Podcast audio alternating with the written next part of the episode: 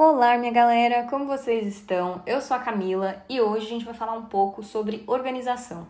Quero bater um papo com vocês sobre isso, sobre como ser uma pessoa mais organizada e te dar alguns exemplos de como a organização pode ajudar você. Antes, quero dizer que esse é um podcast informal, então quero que você se sinta aqui na sala da minha casa. Eu moro em São Paulo, então as coisas aqui estão sempre acontecendo e talvez você escute algum barulhinho, tá bom? Então vamos lá para o nosso tema. É muito comum que a gente se sinta sobrecarregado ou sobrecarregada nesse mundo que exige tanto da gente, que pede que sejamos os melhores no que fazemos e que a gente consiga dar conta de tudo, da casa, dos filhos, do trabalho e ainda ter uma vida social. A gente vê isso o tempo inteiro e repetimos. Mas será que esse é o melhor caminho? Nessa sociedade que a gente está, principalmente em tempos de Covid, o que mais devemos buscar são coisas que nos deem qualidade de vida e não status de vida. E é aí que eu acredito que a organização entra, porque organização é sinônimo de liberdade. Como assim? Você pode ouvir isso e pensar: ah, Camila, mas eu não tenho tempo nem para o que eu já faço. Como eu vou tirar tempo para me organizar?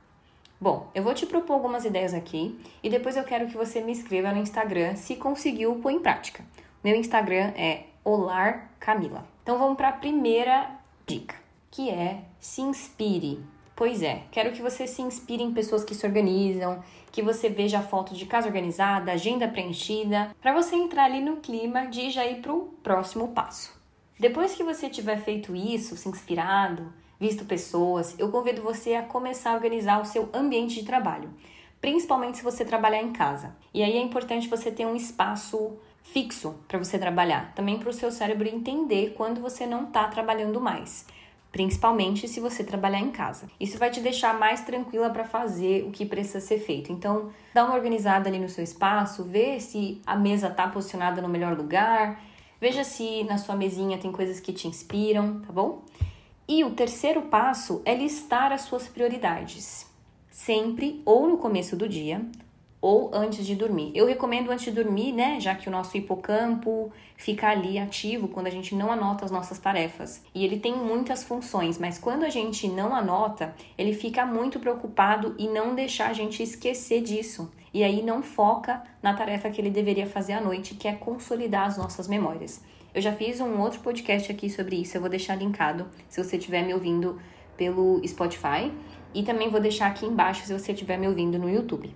Esse podcast está bem legal e é super rápido. Então, anota tudo o que você precisa fazer antes de dormir, porque no outro dia você vai ter uma lista de prioridade muito mais bem direcionada. E por último, o último passo aqui é entender como você pode facilitar a sua rotina. O que você pode fazer para que a sua vida fique mais organizada?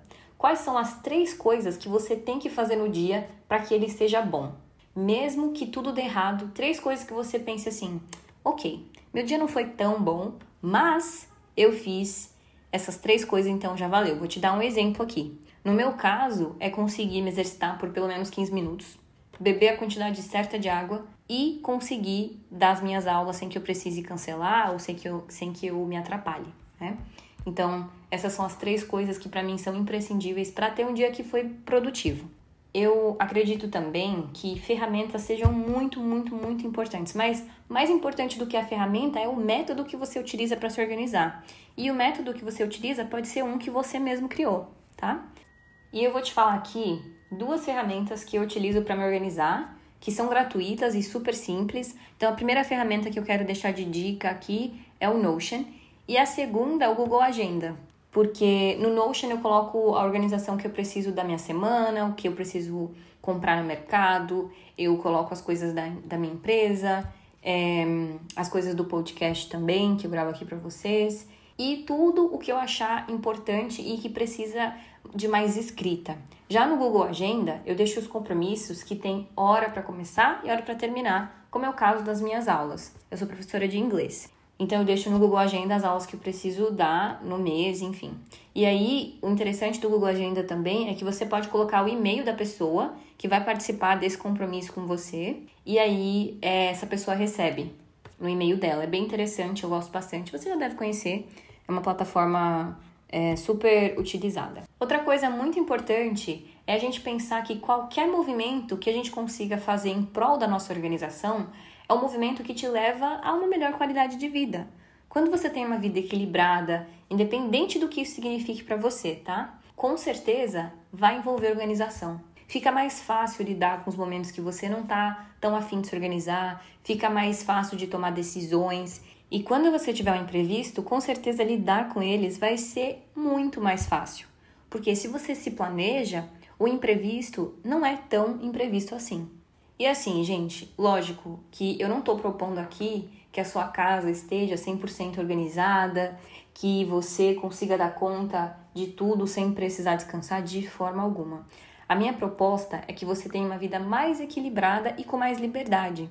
E se a sua casa às vezes estiver organizada demais, for aquela casa de revista, muito provavelmente você não vai ter liberdade, porque aquilo custa tempo. Então, a organização vem para te mostrar que o que você precisa, na verdade, é priorizar aquilo que você considera mais importante. E eu já falei essa frase aqui do Gustavo Cerbasi, que é riqueza é abundância daquilo que te faz feliz. E eu acredito de verdade que ser organizado, ser organizada, te traz isso te traz essa riqueza do que é importante. Então, por exemplo, muitas vezes você tem um projeto aí de ler um pouco mais todos os dias, mas não consegue porque não sabe aonde a sua hora está indo. E organização é consciência da sua vida. O que você tem feito? Aonde é que está todas essas horas do seu dia?